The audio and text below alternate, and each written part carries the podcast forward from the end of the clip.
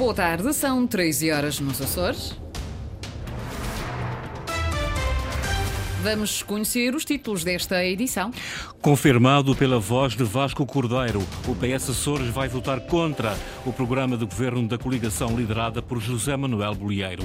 O PSD só reage esta tarde, o Chega mantém que só viabiliza se entrar para o governo, o PAN reserva a sua posição, a IEL acha a decisão precipitada, o Bloco de Esquerda alia-se ao PS no voto contra. Apagão informático nos serviços do governo, o Executivo diz que é avaria técnica e não um ciberataque, mas ninguém dá mais explicações. A esta hora, em termos de temperaturas, olhando o quadro, estamos com 15 graus em Santa Cruz das Flores, 16 em Angra, 17 em Ponta Delgada. Avançamos agora com os desenvolvimentos do noticiário das 13, com o jornalista Sais Furtado.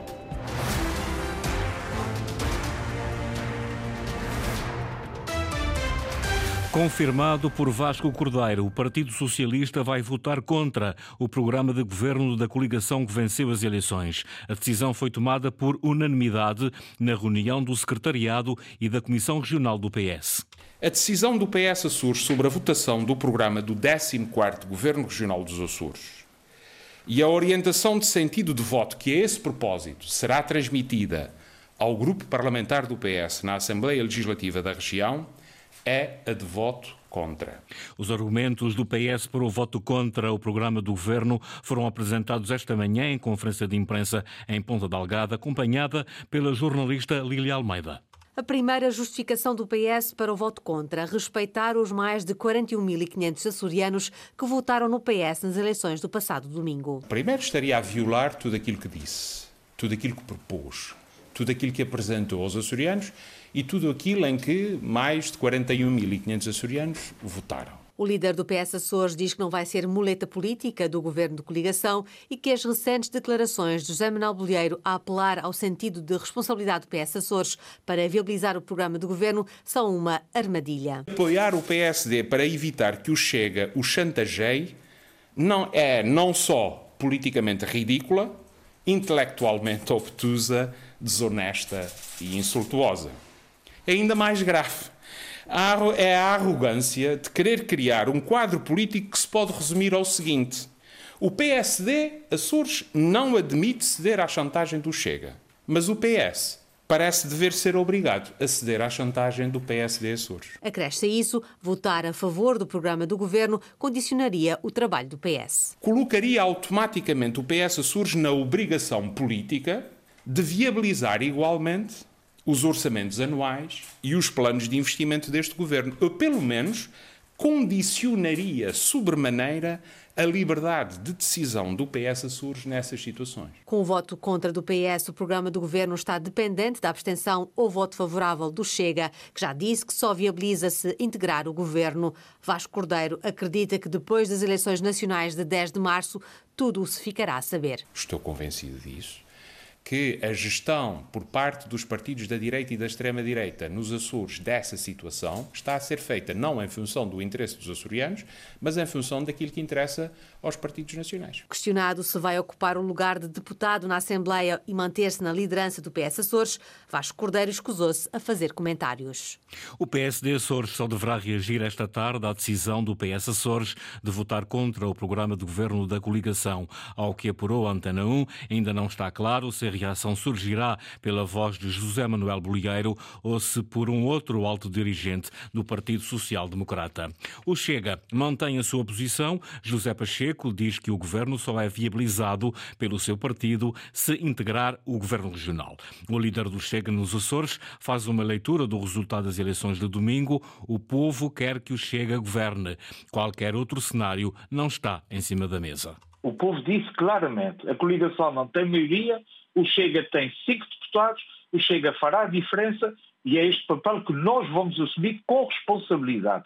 Não somos gananciosos, não somos ambiciosos no sentido de ganância, mas estamos aqui claramente prontos para governar, para dar o nosso contributo, com as nossas ideias, com o nosso programa eleitoral, que foi também sufragado pelos açorianos.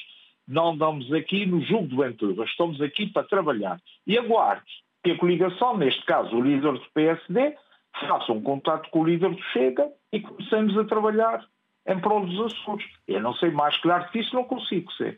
José Pacheco aguarda um contato por parte do José Manuel Bolheiro, já disse várias vezes e reforça, só fala com o presidente do PSD Açores. E eu recordo que em caso de chumbo do programa do governo, o governo cai e neste caso há risco de eleições antecipadas nos Açores novamente. Sem conhecer o programa e o orçamento do futuro governo, a Iniciativa Liberal diz não assumir qualquer posição sobre a viabilização do novo executivo. Em reação à posição de voto contra já assumida pelo Partido Socialista, o líder regional da Iniciativa Liberal considera precipitada. Sobre eventuais diálogos ou acordos partidários, Nuno Barata garante não existiram nem vão existir. Não há qualquer tipo de diálogo, não há qualquer tipo de conversação, nem pode haver, até os documentos serem conhecidos. Portanto, o diálogo será feito em plenário, em voz alta, com as câmaras ligadas para o povo dos Açores saber o que é que a iniciativa liberal pretende para os Açores no futuro. Não podemos tomar uma decisão sem conhecer o documento em definitivo e o futuro Presidente do Governo ainda não foi digitado, o documento não foi entregue na Assembleia, acho uma precipitação do Partido Socialista, mas a atitude do Partido Socialista eles já sabem. Não conseguimos compreender um anúncio de um voto contra de um documento que ainda nem sequer se conhece. Nuno Barata, líder regional da Iniciativa Liberal, mantém a posição assumida durante a campanha eleitoral. O partido não aceita participar em qualquer solução que integre o Chega. Do lado do PAN, Partido das Pessoas, Animais e Natureza, o porta-voz regional e deputado Pedro Neves não se mostra surpreendido com a posição do PS e atira agora a responsabilidade para a coligação e para o Chega. Não sei quem era, estava à espera que o PS viabilizasse o programa de governo da coligação. O PAN ainda não tem qualquer tipo de posição, não houve qualquer tipo de conversações sequer com a coligação e, como nós dissemos, nós queremos fazer parte da oposição. Quem tem, em termos matemáticos, para poder fazer parte do governo é, sem dúvida, é o Chega, não é o PAN. Não podemos nunca pedir uma responsabilidade ao PAN para que apoie algum governo. Não, isso tem que ser o governo com o Chega e que tenham que ser mais homenzinhos neste preciso momento para que a região autónoma dos Açores não esteja neste buraco negro. Líder regional do PAN a pedir responsabilidades à coligação e ao Chega para resolver a situação política nos Açores. E o Bloco de Esquerda mantém a posição, vai votar contra o programa de governo da coligação PSD-CDS-PPM. O coordenador regional do Bloco prefere não avaliar a decisão tomada pelo Partido Socialista de inviabilizar o novo executivo. António Lima lamenta, no entanto, que todo o processo pós-eleitoral esteja a ser gerido pelos líderes nacionais com interesses nas eleições de 10 de março este cenário uh, que nós assistimos no pós-eleições uh, revela que uh, a direita e a estabilidade que pediu e que disse que ia conseguir tem revelado uma autêntica instabilidade, um passar de responsabilidades e um prosseguir de chantagens permanentes. Este processo tem sido gerido pelos líderes nacionais da direita, principalmente, e os Açores estão, efetivamente, a ser meramente peões neste, neste jogo sempre nos afirmamos como oposição a este governo de direita, ao contrário do Partido Socialista, que admitiu negociar uh, com todos, Uh, e o programa de governo terá a nossa oposição e votaremos contra o programa de governo. António Lima, coordenador regional do Bloco de Esquerda, garante que o partido vai continuar a ser oposição ao governo de coligação. O Bloco anunciou que já, aliás, já anunciou que vai votar contra o programa do Executivo açoriano. Apagão informático nos serviços do governo regional, desde o portal até às várias secretarias de educação à saúde, a rede informática está em baixo. Contatada pela Antena Açores, fonte da presidência do governo, garante que é uma avaria técnica que será resolvida nas próximas horas. O executivo afasta a hipótese de um ataque informático, mas ninguém quer prestar declarações ou esclarecimentos adicionais. A Câmara de Ponta Delgada e o Governo Regional vão avançar com um plano que minimize o risco de inundações em várias freguesias do Conselho. O plano vai ser iniciado no imediato e visa corrigir situações que se verificam há várias décadas. O anúncio foi feito pelo município na sequência de um encontro, um encontro de trabalho que juntou o Presidente da Câmara, Pedro Nascimento Cabral, e responsáveis do Governo, Linda Luz. Minimizar o risco de inundações no Conselho através de um estudo hidrológico e assim diminuir o impacto da chuva no cotidiano da população.